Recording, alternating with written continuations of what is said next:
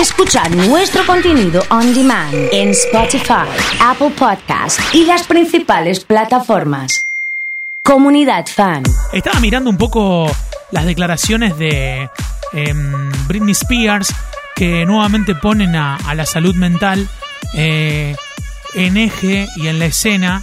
Eh, venimos hablando un poco de depresión, de, de problemas eh, de, de incomodidad eh, y lógicamente eh, darle visibilidad a los problemas de salud mental que lógicamente existen. Hace unos días mencionábamos el retiro de Naomi Osaka, la japonesa que en Roland Garros reabrió un delicado debate en el deporte. Em, el título de, de la nota en ese momento decía entre la exposición y los problemas de salud mental. Multada por no asistir a la primera conferencia de prensa, admitió arrastrar una depresión desde el US Open 2018. La presión de los medios, la autoexigencia y las miradas dispares de sus colegas hacen que se hable de esto. Y qué mejor que hacerlo con un crack, un ídolo, que tenemos la posibilidad de charlar. Está Guillermo el Mago Coria en línea. Guille, soy el oso, ¿cómo estás? Buen día. Hola, Oso, querido, ¿cómo andás? Buen día. Saludos Bien. para todos. Un gusto saludarte y gracias por atendernos, ¿eh? No, por favor, un placer. Eh, Guille, tenemos muchas cosas para charlar, pero esta introducción eh, nos hace eh, centrarnos en la salud mental, en la depresión, en la carrera solitaria del tenista.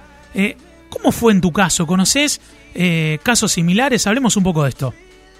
Sí, sí, eh, la verdad que lo que estás diciendo vos es uno que lo vivió de cerca, no te sorprende a lo mejor, sí puede sorprender a gente que no no no no no sigue el día a día de- del tenista a lo mejor, pero bueno, es eh, lo que vivió eh, de, de retirarse, de llegar al punto de retirarse de un torneo tan importante, habla de, de una situación bastante compleja.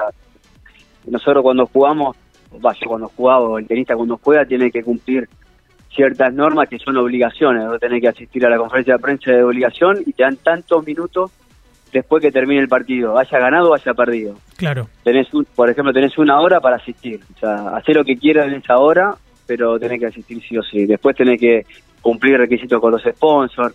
Y cuando se gana un torneo tan importante como es un gran slam, eh, eh, la verdad que te cambia la vida totalmente. Eh, yo no tuve la posibilidad, estuve muy cerca de, de ganarlo, pero bueno, eh, de chiquito, junto con David Albandián, que tuvimos la suerte que nos vaya bien de chiquito, como que vas creciendo con esa exposición de los medios, sobre todo en Argentina en ese caso, en nuestro caso, y, y después a nivel mundial, cuando vas ganando torneo importante, eh, va creciendo, pero pero bueno, hay gente que a lo mejor eh, no, no sabe cómo, cómo llevar el tema y llega a un punto de que se le hace difícil sostenerlo. Bueno, ahí yo hablaba con los chicos que estaban en el circuito, como que agarró el ataque de pánico, que no quería saber nada y, complejo. Eh, no es fácil, la verdad que no es fácil. Eh, como decía, el, el tenis es un deporte que está solitario, que por más que tenés todo un, un arsenal de gente que te rodea, eh, estás solo. O sea, vos cuando jugás un partido, estás centrado en la cancha, estás solo. eh, si, tuviste problema con tu familia o un problema familiar, eh, estás eh, lejos, a miles de kilómetros, no puedes resolverlo. No sabes si te están diciendo la verdad, si no te están diciendo la verdad, y tenés que salir a jugar un partido tan importante que, que esto cuando vos estás solo, que no estás bien, esos cinco minutos que te desconcentraste, parece Sí. ser, o parece el partido casi, pues se te va y, y no lo remonta más. Eh, estaba Pero es- es leyendo unas declaraciones de, de Serena Williams. Dice, me hubiese gustado abrazarla porque sé lo que se siente. Debemos dejar que Naomi lo maneje como quiera y como pueda. Eso es lo único que tengo para decir. Y creo que hay que ser capaces de hacer un esfuerzo eh, y pedir ayuda. Eh, lógicamente que esta presión, esta, esta situación, la, la- la presión que después se transforma en depresión, eh, aparece en el momento del partido, Guille, en, en- en jornadas tan largas donde también estás solo. No, aparece. se- eh, es difícil detectar en qué momento. Una vez que ya está el problema, eh, no es fácil de controlarlo.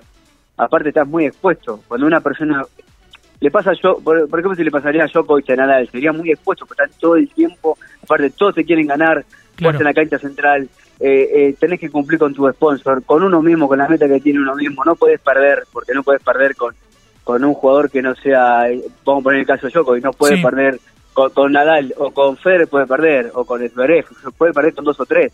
Sí. Si juega con un jugador que está 60, 70 del mundo, que te juega el mejor partido de tu vida, no puede perder. Ya la presión es increíble. Y más si tenés un problema que te andan dando vuelta en la cabeza, eh, se hace difícil. Eh, lo que le dijo Serena Williams en la declaración, eh, ella tiene súper experiencia por todo lo que vive, o sea, no pueden hacer nada que ya está todo el mundo. O, el caso de, de Messi, Maradona. Sí. Yo hablaba el otro día con gente eh, amiga, eh, eh, la verdad que lo de Messi es admirable, la, postura y, la y, y cómo se comporta el pibe con lo que es, porque no puede salir ni a, ningún lado. A nada, a nada. ningún lado, a, nada, no puede disfrutar de nada, o sea, no puede hacer nada porque eh, tener eh, un montón de gente ahí, no puede disfrutar, o sea, no es fácil estar en lugar de ellos. Eh, y sobre todo tener que estar, eh, cómo responder, cómo declarar, qué decir, qué no decir, porque si decís algo que no querés decir, que lo dijiste, se arma toda una bola.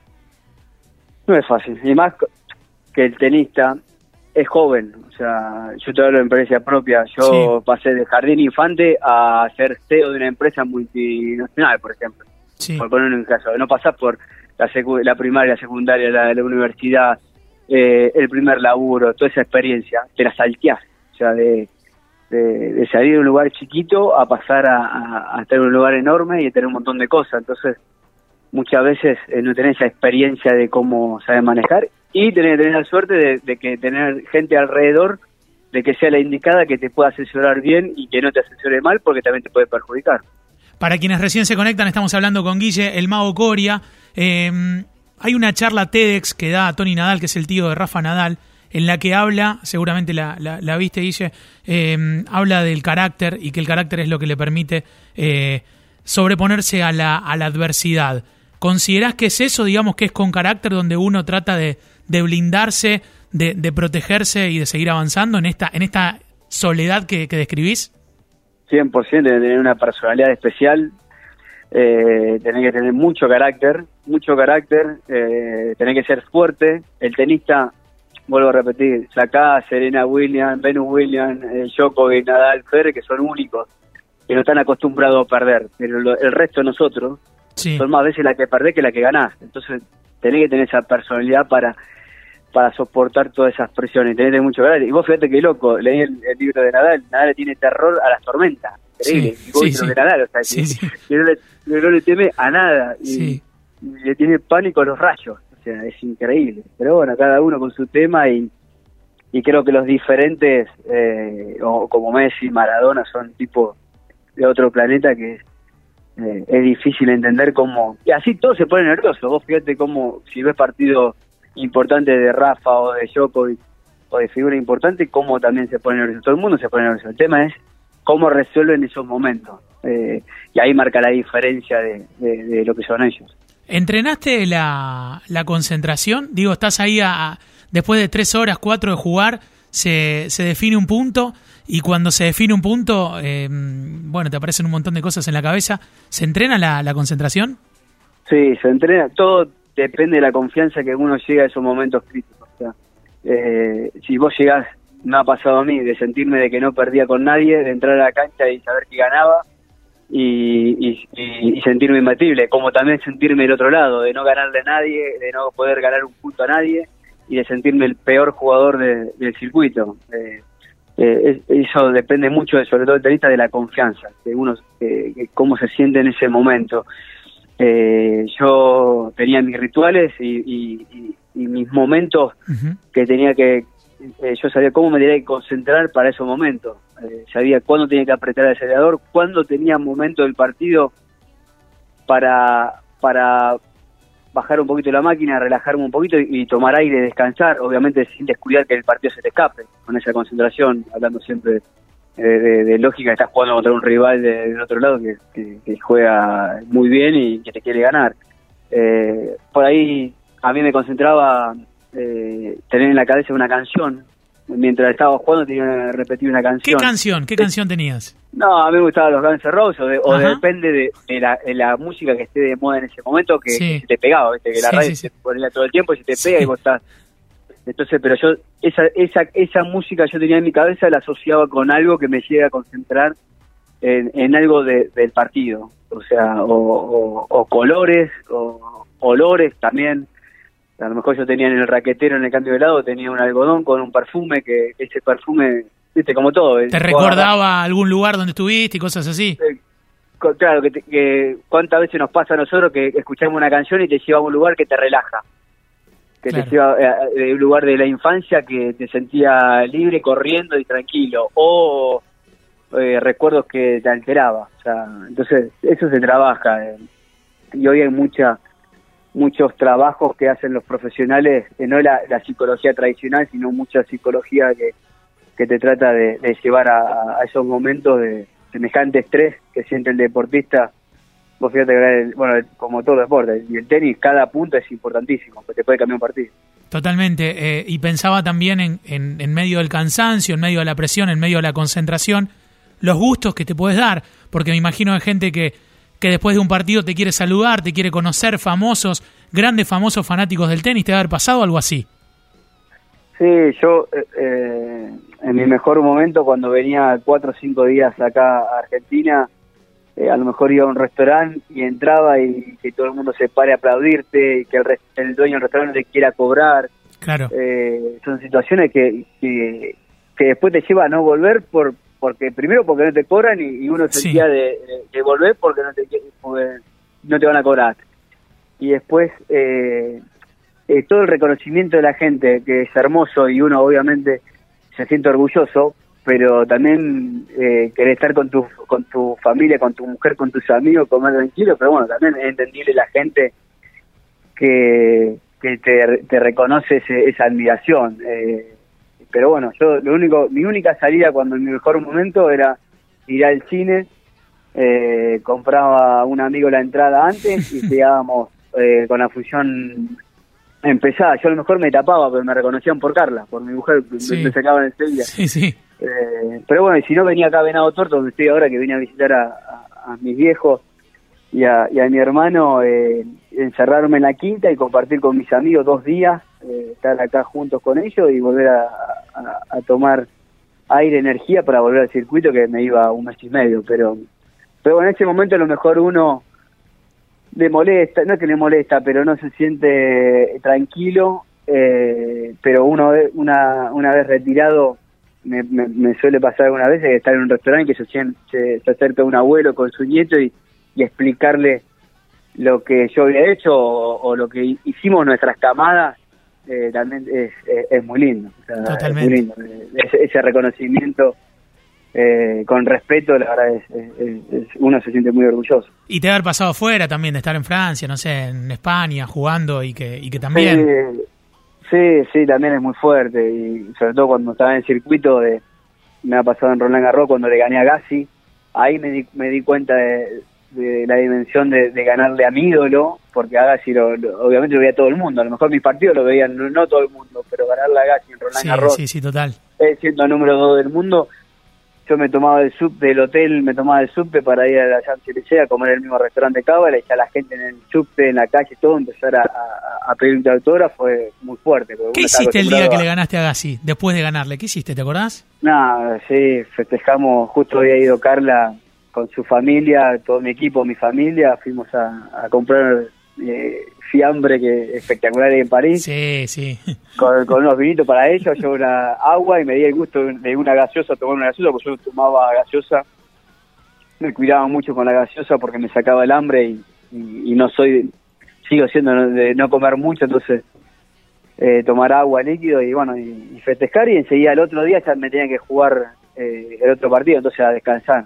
Claro. Eh, claro sí, lo festejé cuando volvimos después de esa gira eh, lo festejé con todos mis amigos acá en Venado eh, y la verdad que lo disfruté mucho porque, bueno, eh, eh, era la primera vez que yo hacía semifinal en Roland Garros, ganar la Gassi, que era mi ídolo.